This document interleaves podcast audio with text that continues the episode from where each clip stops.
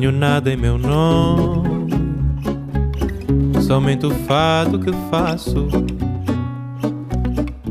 Esto es Vidas Prestadas, un programa sobre libros y sobre mundos posibles, un programa sobre ensayos, sobre ficción, poesía, cine, teatro, música, política, artes visuales, literatura infantil, todo aquello que puede caber en un libro.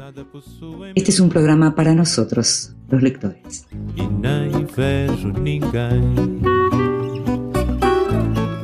Y a los que nos gusta leer y nos gusta pensar y nos gusta reflexionar con lo que leemos y nos gusta también recordar a partir de lo que leemos, nos gusta también que nos lean en voz alta. Esta vez le pedimos al periodista y escritor Nico Artusi que lo hiciera. En voz alta, cuentos breves, poesías, lecturas para compartir. Si vas a emprender el viaje hacia Ítaca, pide que tu camino sea largo, rico en experiencias, en conocimiento. Al estrigones y a cíclopes o al airado Poseidón nunca temas.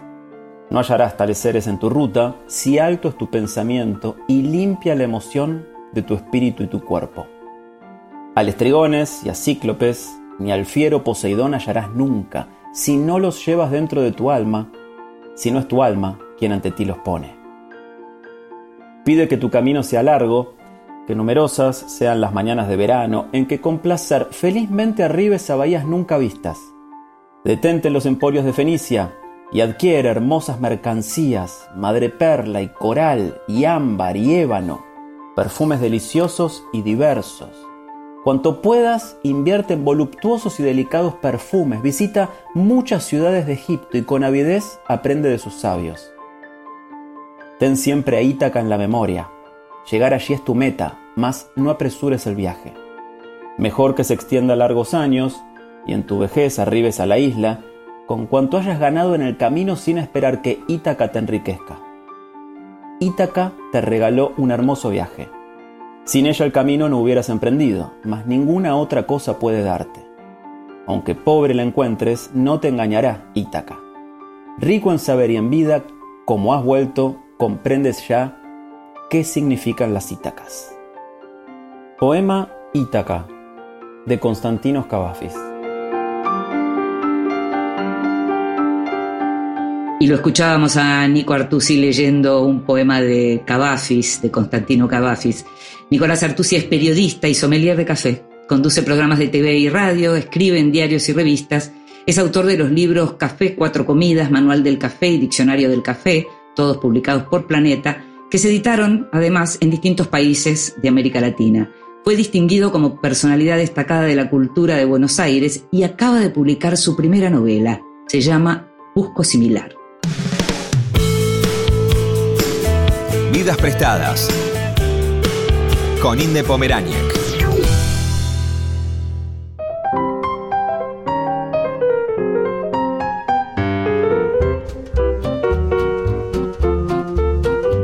Una de las novelas que más veces regalé y recomendé en los últimos años se llama Los Sorrentinos y la habrás escuchado mencionar tantas veces en Vidas Prestadas. Los Sorrentinos cuenta la historia de la familia que creó la famosa pasta fresca en Mar del Plata y es un relato familiar pleno de humor, ternura y melancolía. El personaje es Chiche Vespolini, es una de esas figuras literarias que se quedan para siempre en la memoria de cualquier buen lector. La autora de esta novela, que es adorable, la novela y ella, la novela tiene mucho de autobiográfico además y fue traducida a varias lenguas, se llama Virginia Higa, nació en Bahía Blanca en 1983 es licenciada y profesora de letras recibida en la UBA y desde hace seis años vive en Suecia. Su nuevo y esperado libro se llama El hechizo del verano, fue publicado por Sigilo y es un volumen de ensayos y crónicas que actúan como refugio para tiempos tormentosos. Atención a esto.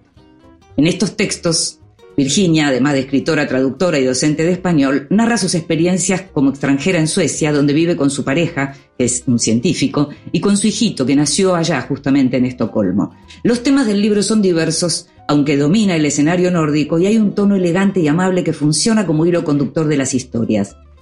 En los diferentes ensayos, Virginia Higa narra a la manera de una singular etnógrafa una cotidianidad diferente, y mientras describe espacios y personajes, reflexiona sobre las lenguas, sobre las diferencias culturales, la cercanía de la naturaleza extrema, la maternidad y las amistades en tierra ajena, entre otros temas. Te invito a que escuches la primera parte de la charla que mantuvimos días atrás con Virginia Higa.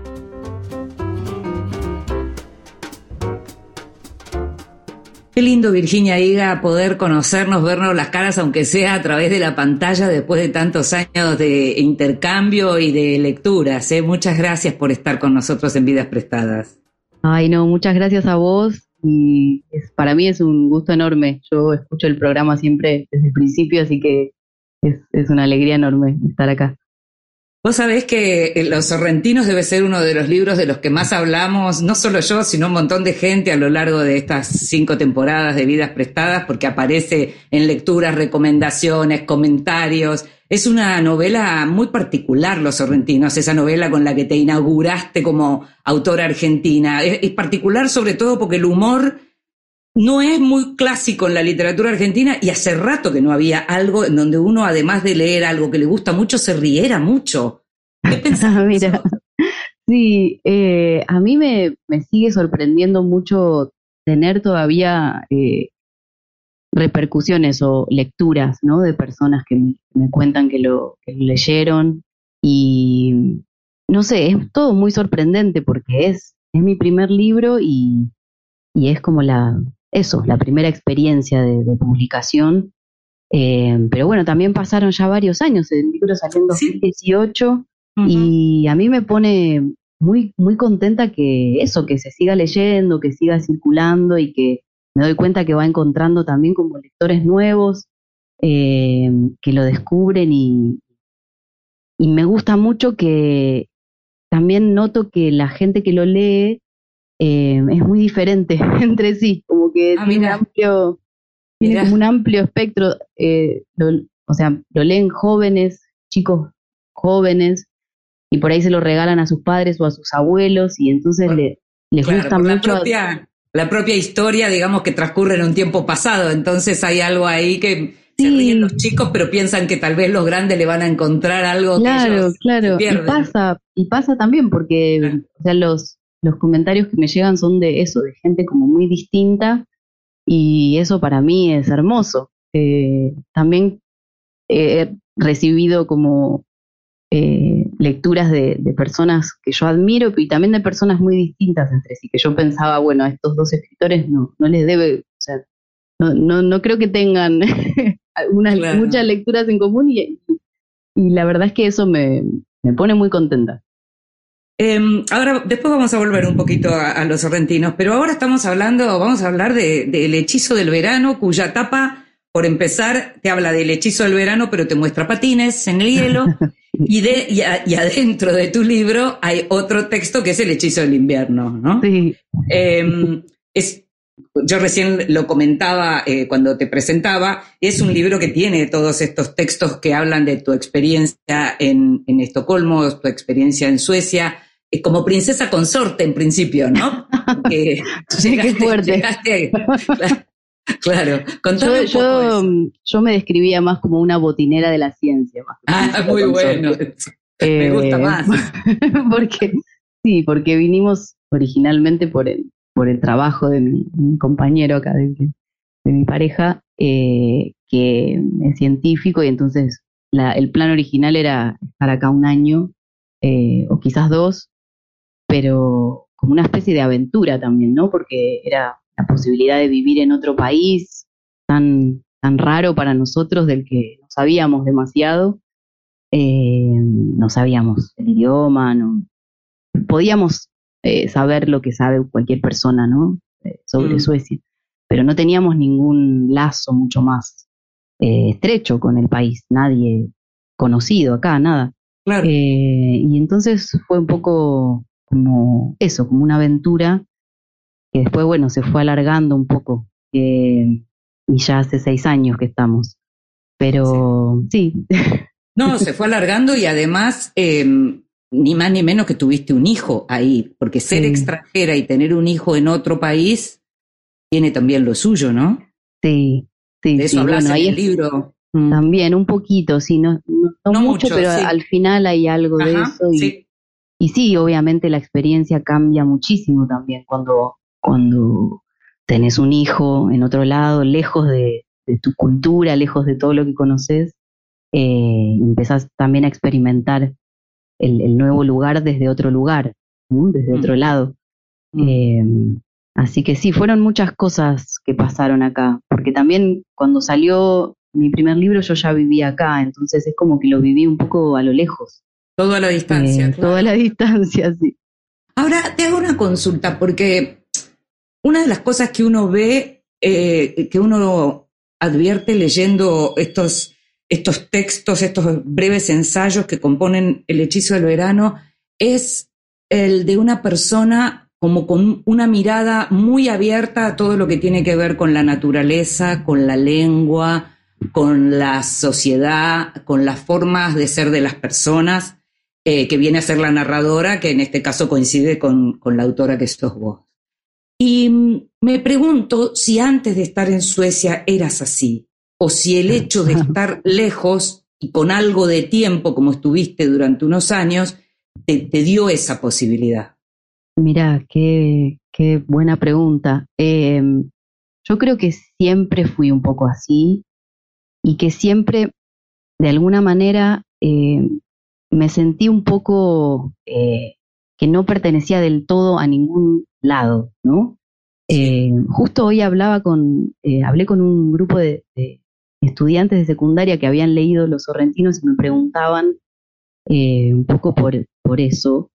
Em, y les respondía esto, ¿no? Que yo creo que esa mirada un poco distanciada siempre la tuve no sé si por el hecho de tener como dos familias así, con orígenes tan distintos, yo tengo la familia de mi mamá es italiana y la de mi papá es japonesa y era un poco una manera de, de, mirar al otro, ¿no? Como de poder mirar al otro con un poco de distancia, que creo que a mí eso me sirvió muchísimo para, pues, para escribir.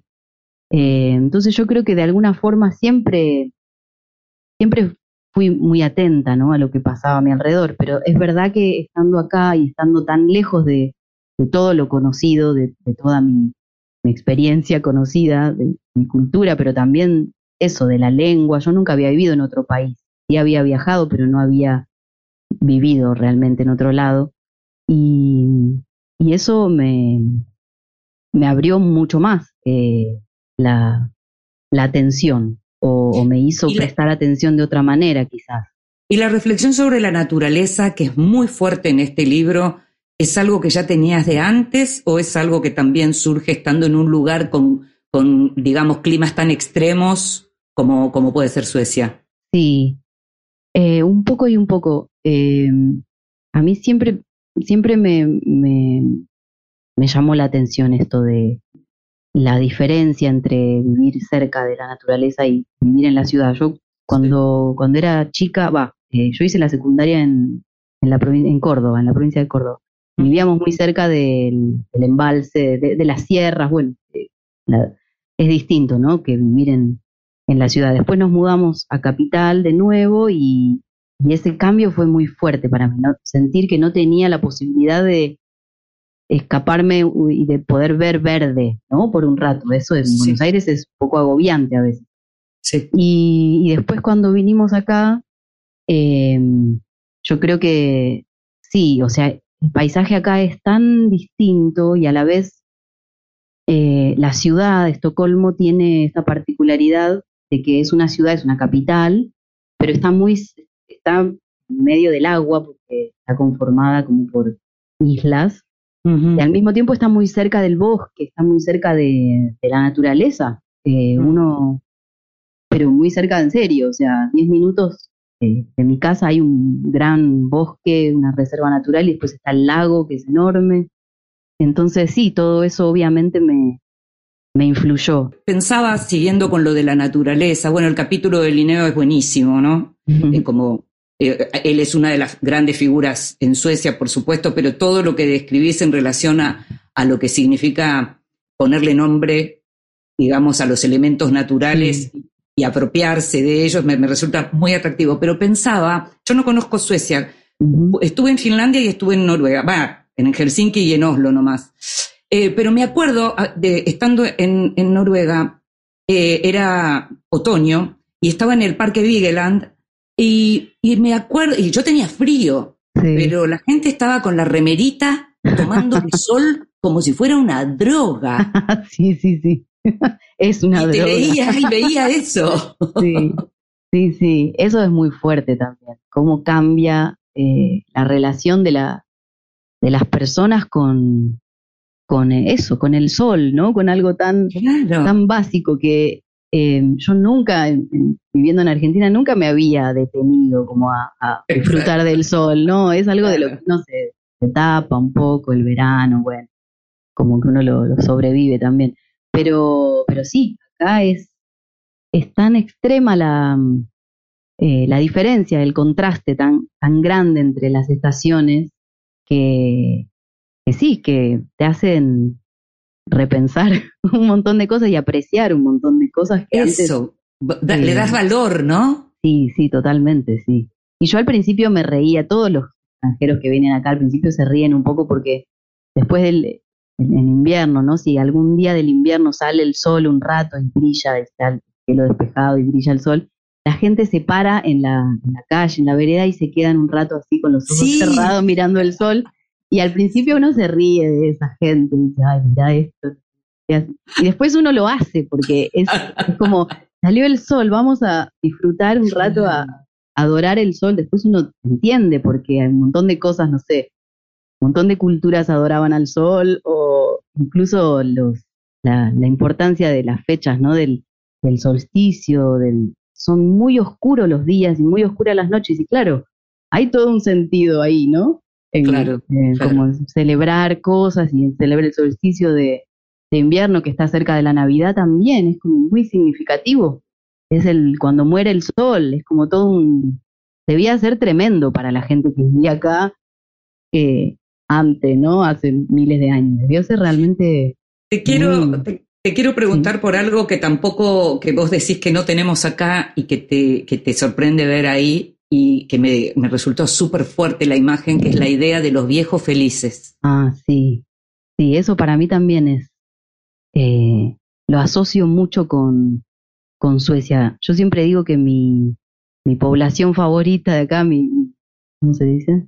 Eh, la, la gente que, que más me gusta en Suecia son Sí. los jubilados, porque hay, hay toda una, una franja etaria de gente que tiene, no sé, de 60 para arriba, em, que son, son distintos que los jóvenes. Yo no sé muy bien cómo explicarlo, siempre lo digo, se- a veces la gente se sonríe, ¿no? Pero em, yo creo que es porque fueron jóvenes y, vivieron toda una época de Suecia que fue muy, muy, muy benévola con ellos. Bueno, por empezar, Eh, existía la socialdemocracia, cosa Exacto. que ya no existe. Ellos Claro. disfrutaron ese estado de bienestar Tal como cual. nadie. Tal cual, vivieron en ese, en ese país donde, Claro.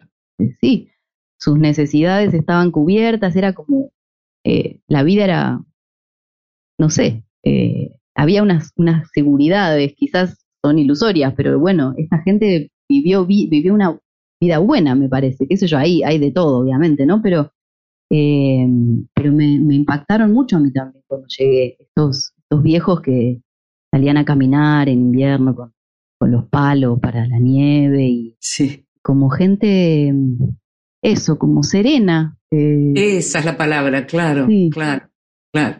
Virginia, te invito a que escuchemos música y vamos a seguir conversando sobre el hechizo Vale. del verano y todas las cosas sobre las que escribiste.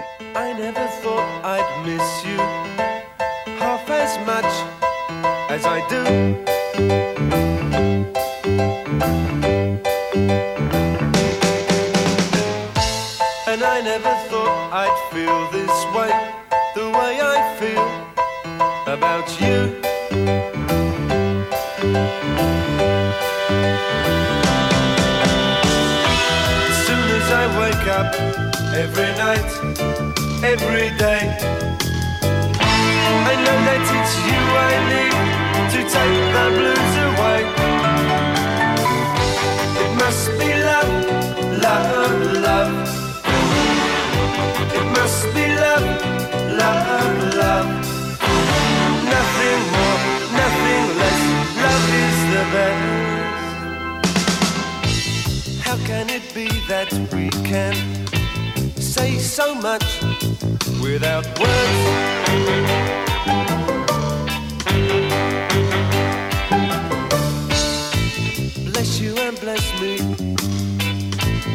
Bless the bees and the birds.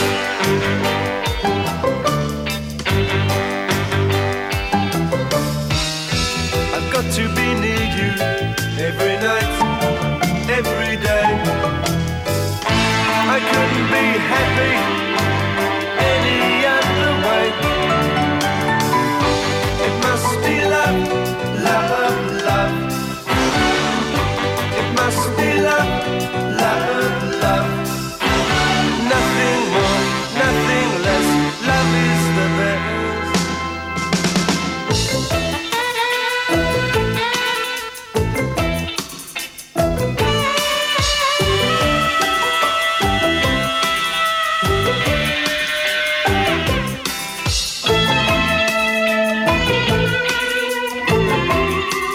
Must Be Love por Madness.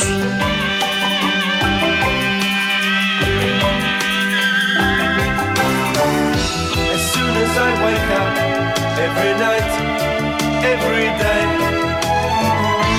I know that it's you I need to take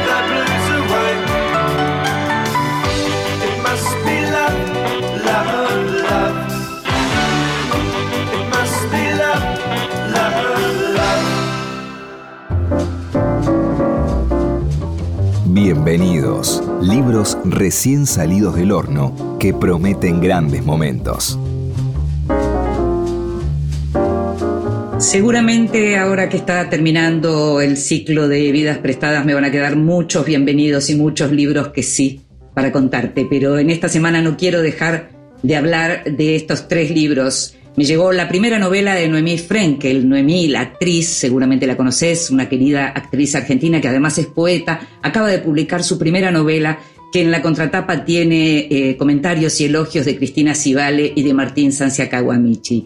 Eh, cuenta la historia de Candela, cuenta la historia del el amor de Candela y cuenta también eh, la historia de lo que tiene que ver con, con el final de esa historia, de esa, lo, lo que llama eh, Martín Sancia llama la autopsia de ese amor de dos que incluye a una tercera. El libro se llama Cuerva, esta novela se llama Cuerva eh, y fue publicada por Milena Cacerola. Eh, otra novela ya para la mesita de luz y para recomendarte porque sé que es buenísima. Se llama Viaje a las Cosas, el autor es Miguel Vitagliano, uno de los grandes narradores argentinos de su generación, nacido en 1961.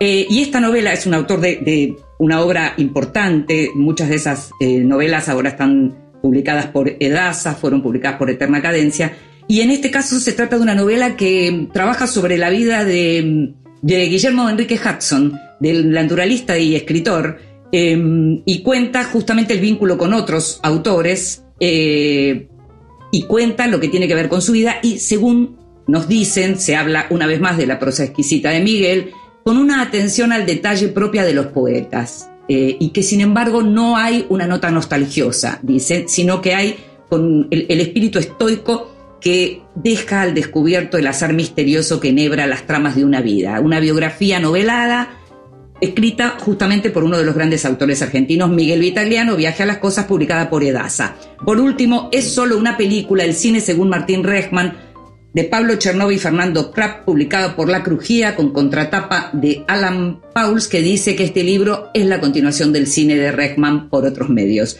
De modo que es un libro que habría que leer claramente. En la tapa, Rosario Blefari con Martín, tiene fotos, además de textos, aquellos que son fans del cine de Rechman no pueden dejar de leer Es solo una película.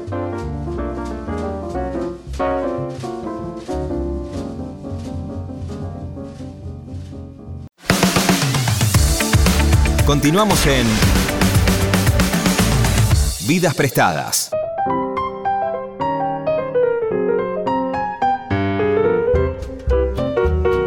Y seguimos en Vidas Prestadas, este programa sobre libros y sobre mundos posibles, y nos estamos dando un gustazo que es conversar con Virginia Higa, ella en Estocolmo, nosotros acá en Buenos Aires. Y esta vez estamos hablando a propósito del hechizo del verano, su nuevo libro de ensayos breves que tienen que ver, por supuesto, con su vida eh, en Suecia ya hace seis años. Y una de las cosas que, que quería preguntarte es si vos estos textos, los fuiste, algunos los fuiste publicando o fueron textos que fuiste preparando, imaginando un posible libro eh, que fuera un conjunto de estos relatos. Eh, no, no tenía un libro en mente. Eh, algunos de los textos, eh, sí, yo los escribí, o sea, yo empecé a escribir, cuando llegué acá, empecé a escribir, siempre escribo, ¿no? No es que en algún momento dejé de escribir por mucho tiempo. Cuando llegué acá, empecé a escribir sobre estas impresiones, ¿no? Sobre Sí. la lengua, sobre la nieve, sobre estas cosas que, que, que veía. Algunos textos de los que están en el libro, eh, sí, se publicaron en algún lado como un poco distintos, por ahí en forma de alguna reseña. Yo después los, los transformé un poco porque todos, eh, digamos, cuando ya eh, la idea era armar un libro, eh, me di cuenta de que todos tenían es- esto en común, tenían alguna relación con, Con tu con experiencia Suecia ahí. o con mi experiencia acá, sí. Claro. Mm. Eh, pero no, no es que me, me propuse hacer un libro desde el principio. Fui escribiendo y después en algún momento eh, apareció esta idea, ¿no? De, Fuiste cruzando cosas, porque yo me imagino, por ejemplo, el texto sobre Jane Austen, ¿no? Y, y en donde aparece tu amiga rusa, eh, que es fan de la Bronte, pero que no le gusta Jane Austen. Toda esa. Vos ahí hablas eh, de, de manera muy. eh, no sé cómo decirlo. No, nada solemne, pero que se nota que hay una mirada de, de una académica, digamos, de alguien que pasó por la, por la universidad y estudiando Sí. literatura, pero al mismo tiempo mezclas esta, esta cosa de la experiencia con la amistad, en donde, bueno, una Sí. amistad no debería romperse porque ella no entienda lo buena que es Sí. Austen, ¿no? sí, tal cual. Sí, sí. Ese texto lo habías escrito, eh, era, eh, había sido publicado como una reseña o... Sí, era un texto sobre, sobre Jane Austen solamente, pero pasó que en, en- en el momento en que estaba armando el libro que dije, pero en realidad esto otro también pasó, y Claro. pasó en, el- la, en la misma época, entonces claro. eh, dije, esto tienen, o sea, viste que a veces dos cosas que parecen son separadas y encuentran como gravitan. Eso Eh, pasa en la sí. escritura, eso es muy común que pase en el momento que uno está escribiendo, que es algo con lo que no contabas cuando te sentás a escribir y se te cruzó. Es cierto, sí, sí. Y son dos, dos experiencias separadas, pero que, bueno, en algún momento se pegan. Y, pero que pueden tener que ver. Hablabas recién, decías lo de la lengua, la lengua es algo que aparece desde el comienzo, eh, vivir en una lengua extranjera, eh, vivir, me imagino, yo no, no tuve esa experiencia, pero digamos, cualquiera que intenta hablar en otra lengua, más de una vez piensa esto que vos dijiste con tan buenas palabras, dice, decís, pienso que nadie que me conozca hablando sueco sabrá nunca que en mi lengua puedo ser graciosa o inteligente. sí. Y me Es la sensación, es la sensación que tengo todos los días, básicamente. Pero es que es así, claro. Eh, sí, sí, es fuerte eso, porque eh, hay que renunciar como a ciertas cosas. Yo creo que también es un, es un gran ejercicio como de, de renunciar un poco a, a la identidad tan fuerte, ¿no? Como, porque la, lengua es, eh, es nuestra identidad, es parte de nuestra identidad, pero, pero también, digamos, podemos ser nosotros mismos en, eh, en un contexto en el que ni siquiera podemos hablar bien. Y eso es fuerte, porque nos podemos relacionar con, con otras personas, con otros seres humanos, y nos pueden entender y podemos, digamos, tener intercambios básicos. Y, y eso, eh, yo no puedo ser- hacer chistes. Bueno, ahora puedo un poco más, pero hay cosas que no puedo. Felicitaciones, qué bueno. Sí. Es un gran momento cuando haces tu primer chiste. en- Y me imagino. pero claro. digo, hay que renunciar como a ciertas cosas de, que, uno cree que, que una cree que la constituyen, ah, yo porque uso tal palabra, entonces soy.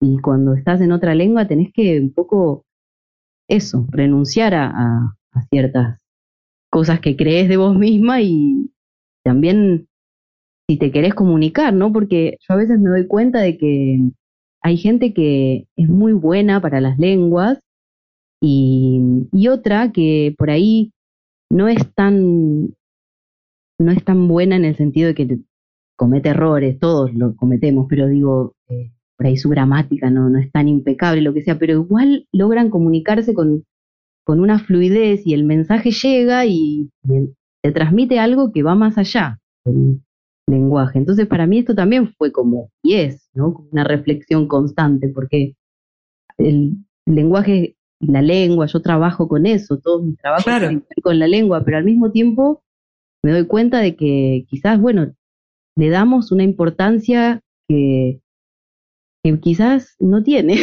No sé, Eso me lo pregunto. eso- eso. Hay otro texto muy interesante eh, que es como tu, tu investigación sobre el paso de Manuel Puig por Estocolmo, Sí. que me encanta porque yo no sabía nada de todo eso, me resultó muy interesante, muy divertido y, Sí. y, hay- y asocié y te asocié con Puig. Manuel Puig me encanta, yo soy muy, muy fan de, de, de todas sus novelas, siempre desde que leí la primera vez, la primera que leí fue de la mujer araña, creo que tenía, no sé, 18 años y es ese momento en que te, te explota la cabeza y decís, ¿esto se puede hacer en castellano? ¿Qué Claro, es es una esto? epifanía. Es, sí. Eh, y siempre, siempre me gustó muchísimo Puig. Y cuando, cuando estaba acá el primer año, que es así un poco como, lo cuento ahí, ¿no? Que me puse a releer las cartas de él, eh, ese tomo grandote que editó Entropía en dos libros. Eh, unas son las cartas que mandó desde Europa y otras son las cartas eh, americanas. Creo que hay otro más después, pero no me acuerdo. Y las cartas que él escribía a su familia eran tan, tan divertidas, tan, Tan él. tan él, claro. Eh, y, y entonces, claro, ahí vi que había estado en Estocolmo tiempo, creo que fueron seis meses, y, y entonces me puse a investigar un poco cómo, cómo podía, ¿no? Le, eh, le pedí a Graciela Goldschluck, que es la, eh, la que editó esas cartas, Sí. si podía mandarme una foto de, porque ella tenía los, los sobres ahí, la- Los originales, las los cartas. originales, claro. Qué Increíble. mandó sí, una claro. foto del sobre de las cartas, de las cartas de, de Suecia, y entonces ahí en el sobre estaba la dirección de la casa. Y entonces ahí fue como un poco una excusa también como para, para recorrer la ciudad de otra manera, ¿no? Bueno, voy a ir a ver en qué lugares estuvo Puig acá. Un turismo literario, claro. Sí, sí, que, pero como tan mínimo, ¿no? Porque Puig estuvo muy poquito tiempo acá y tampoco es que fue un, un destino como muy significativo en su vida, pero a mí me gustó esa idea de ir ahí a recorrer, como a seguir sus pasos y, y ver qué encontraba. Eh, Virginia, hay algo que aparece en el libro, ya estamos eh, terminando la, la charla lamentablemente, pero hay algo que aparece mucho y que tiene que ver con como con la mirada sobre los cuerpos y el deporte, sobre aquello que te fue ajeno, ¿no? Apareces haciendo arquería y apareces patinando. Y contás, eh, eh, eso también fue como al comienzo, y aparecen esos patines, digamos, que uno siempre leyó en la literatura, que no fueron patines propios, salvo los que hacían patinaje sobre hielo acá, pero digamos, no era algo tan propio. ¿Cómo, decías recién que ya podés hacer chistes en sueco? ¿Y cómo sos patinando ahora? Ah, no, es que el tema es que mi, mi experimento con el patinaje fue ese, ese invierno que cuento ahí en, en el texto ese, y después no volví a patinar nunca más. Ah, No, no, no volví a patinar más. Eh, tendría que volver a probar en algún momento. quedó documentado, pero quedó documentado. Sí, quedó patinaje. documentado. Cuando lo leo digo, wow, mira todos los lugares donde... Porque la donde- nieve, la, la nieve es algo que aparece como muy importante. Hablas de los distintos grados de nieve. Insisto con lo de la observadora, porque haces casi un trabajo eh, etnológico ahí. Bueno, mira, a mí cuando, cuando pienso un poco en, eh, en el libro y cuando lo estábamos armando y cuando se me fue como acomodando, ¿no? En la cabeza, mi, mi idea, no sé si mi idea, pero hay algo ahí de, del- de la etnografía inversa, porque a, mí me gusta pensarlo así, ¿no? Como los etnógrafos y los antropólogos históricamente siempre fueron los, los países centrales que se van a los, a, los países exóticos del mundo a describir sus costumbres y a, y a encontrarse con los nativos y ver cómo son y llevar, no, no llevarles la civilización, pero sí como traer noticias de cómo son en otro lado. Y a mí me gustaba un poco la idea de hacer eso al revés, porque eh, como si yo viviendo ahí. fuera, claro, como si yo fuera una especie de, de etnógrafa sudamericana que viene como a observar las costumbres de, Claro, de claro. estos, de estos nórdicos que, que son tan raros. Y eso Eh, está, y, y una cosa que está y que me gusta mucho, tiene que ver con el tema de la gratitud. Aparece mucho el tema de la gratitud, como la gratitud de poder tener esta naturaleza, la gratitud de poder estar viendo esto, la gratitud que no supe, ahora que sé tejer, la gratitud que no supe tener con aquellas que tejieron para mí, por Mm. ejemplo. Bueno, sí, es un, es un sentimiento que, que surge mucho en mi vida últimamente. En, en el caso de, de estar viviendo acá también es una gratitud extraña porque a veces, ¿no? Porque tener acceso a la naturaleza y tener, agua limpia, Estocolmo es una de las ciudades con el, agua más pura del mundo, ¿no? Vos abrís la canilla y puedes tomar agua en cualquier lado, te puedes meter a nadar en cualquier lado. Eh, y eso obviamente se agradece poder tener eso, pero al mismo tiempo es una gratitud un poco rara porque eh, está un poco mezclada con, un poco de bronca de por qué no podemos tener esto en mi país. Eh. Y también el acceso a la naturaleza que ya se vuelve en el mundo, ya es casi una, una cuestión como de élite, poder tener acceso a un lugar verde, a aire puro, cosas que deberían ser eh, digamos, un derecho humano, no sé, poder tener acceso a aire puro, agua pura, un lugar verde para, para, para pasear, y no lo son. Entonces, eh, está como siempre un poco ambivalente esa gratitud, ¿no? Lo último que te, que te pregunto, mencionas mucho cómo los suecos, digamos, toman distancia física de las personas, eh, mencionas también los silencios en relación a la lengua, ¿sentís que algo de todo eso se te pegó? Eh, ah, mira, qué buena pregunta. Yo últimamente pienso que, que quizás hay algo de... A mí a veces me, me enfurecen mucho, ¿no? Yo, y a, mí, a mí, a mi pareja también, y hablamos de, de los suecos y nos da bronca a veces que sean como son, que es un poco ridículo porque nosotros somos los raros acá, no ellos. Pero creo que hay algo de eso que mm, sí, uno se adapta, ¿no? A los países, al lugar donde está, y hay algunas cosas que sí, otras que trato de que no, no, que no, no contagiármelas porque no me gustan. Eh, y también pienso si no habrá, si no habría en mí también algo de eso antes, y por eso, claro.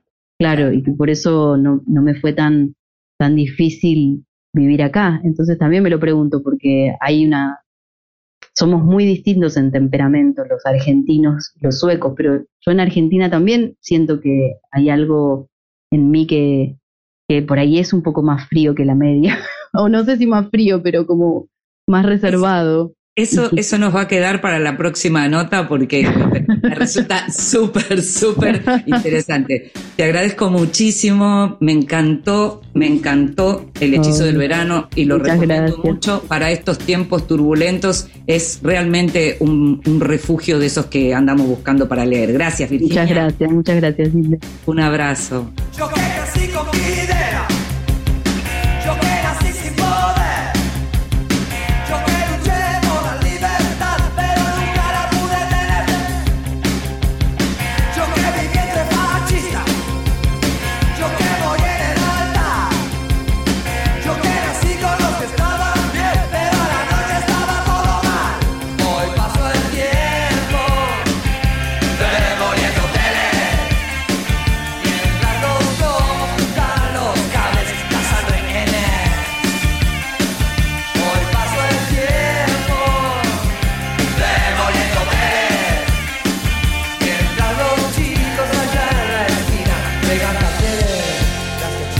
es Charlie García, demoliendo teles.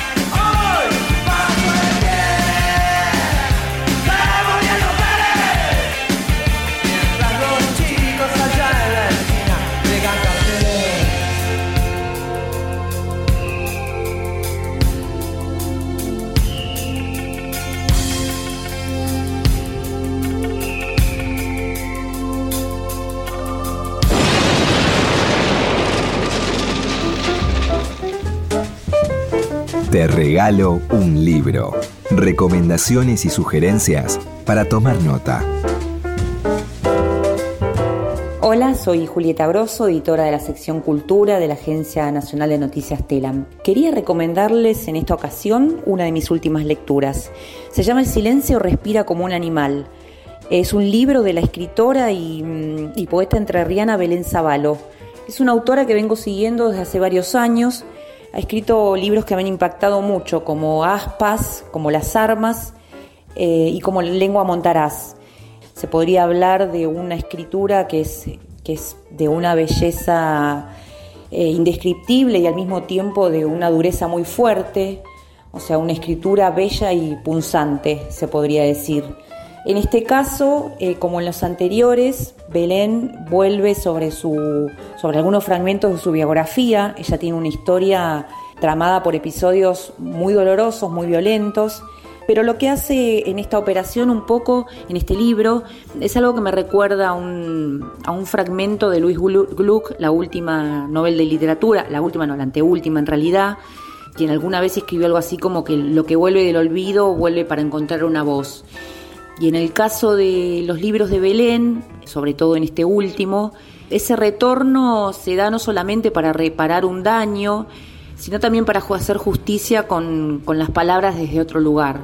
Eh, Belén escribe en la primera parte de este libro una carta a su padre, a quien retrata como un hombre muy duro, con, con una violencia que ha irradiado sobre, sobre toda la estructura familiar desde su infancia y que de alguna manera va a impactar después en la relación, en los vínculos que ella trame con otros hombres, donde siempre se va repitiendo como, como ese patrón de, la violencia. Y por otro lado está la carta que, le escribe a su madre, que es la mujer que ha tratado siempre de, de borroñar esos déficits paternos, esos silencios, esa violencia, esa, esa ausencia sobre todo.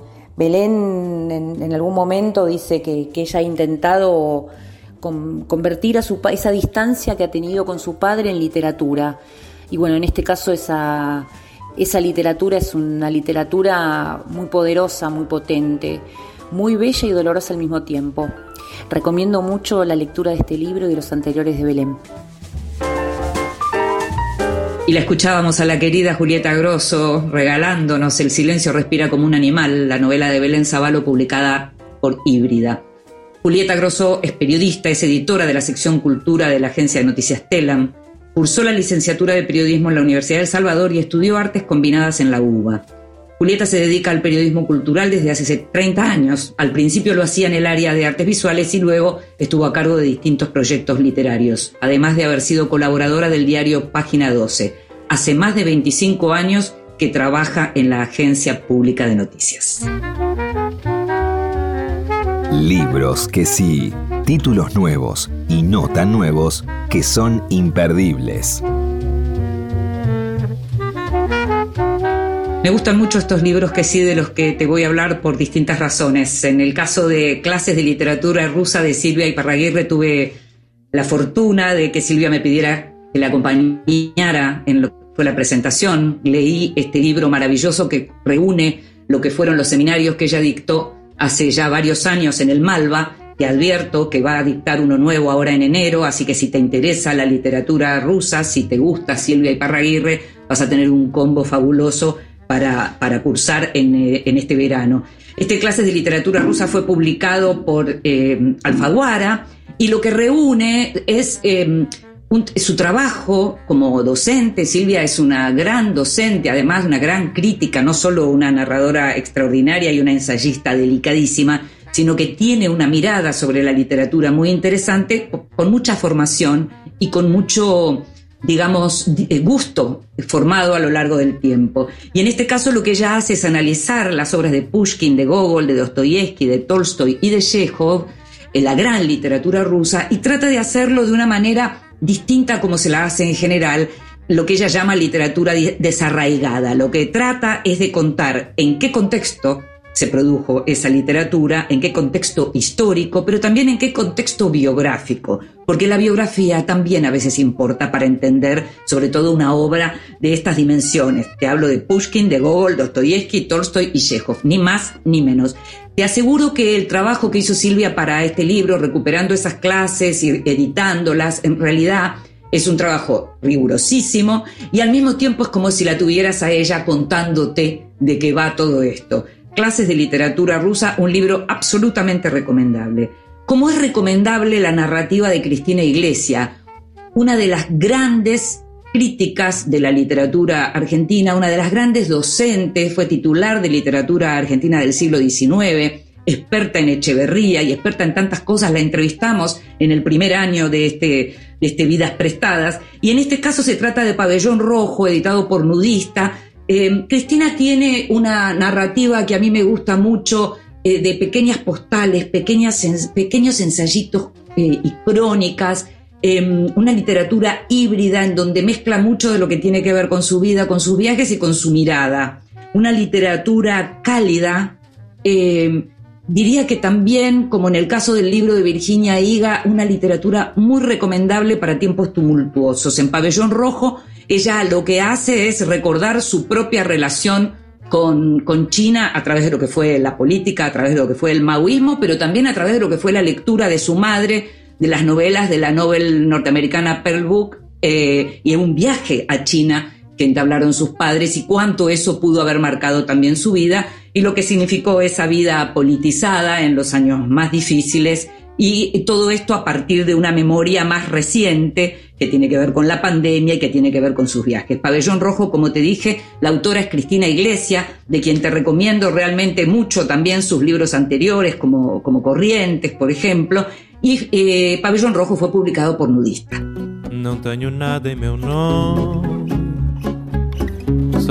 fado que faço.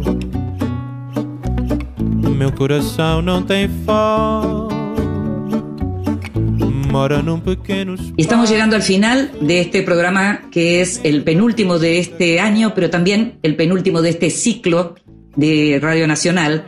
Y le quiero agradecer en Libros del Estribo a Norberto Gugliotela, autor de Donde termina la lluvia, novela publicada por Corregidor, que me envió justamente un ejemplar en la operación técnica estuvo Ezequiel Sánchez, en la edición de este programa Leo Sangari. Sabes que vas a poder escucharlo cuando quieras en la página de la radio o en tu plataforma de podcast favorita.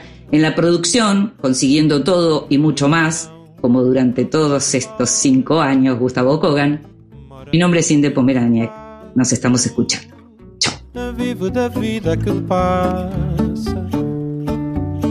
De amores que vão e vêm. Nada possui meu nome e nem vejo ninguém. Lamento se não me querias por mim. Não vias o quanto sou rico assim. Um dia virás me dizer: Não vivi, só posso ter pena de ti. Fortuna ganhei, tanto quanto perdi. Não tenho posses nem peço. De outras paixões eu já sobrevivi. Sei dos meus erros, confesso. Adeus, não olho para trás. O tempo todo consome. Perde-se o ouro, o amor se desfaz. Não tenho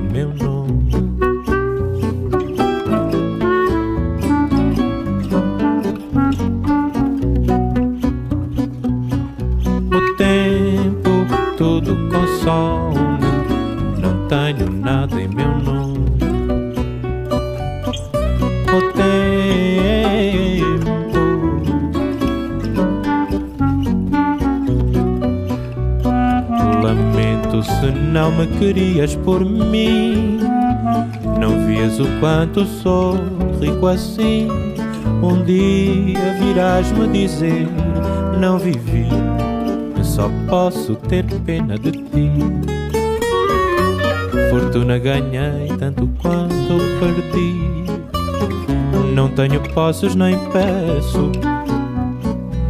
De outras paixões já sobrevivi. Sei dos meus erros, confesso. Adeus, não olho para trás. O tempo todo consome. Perde-se o ouro, o amor se desfaz. Não tenho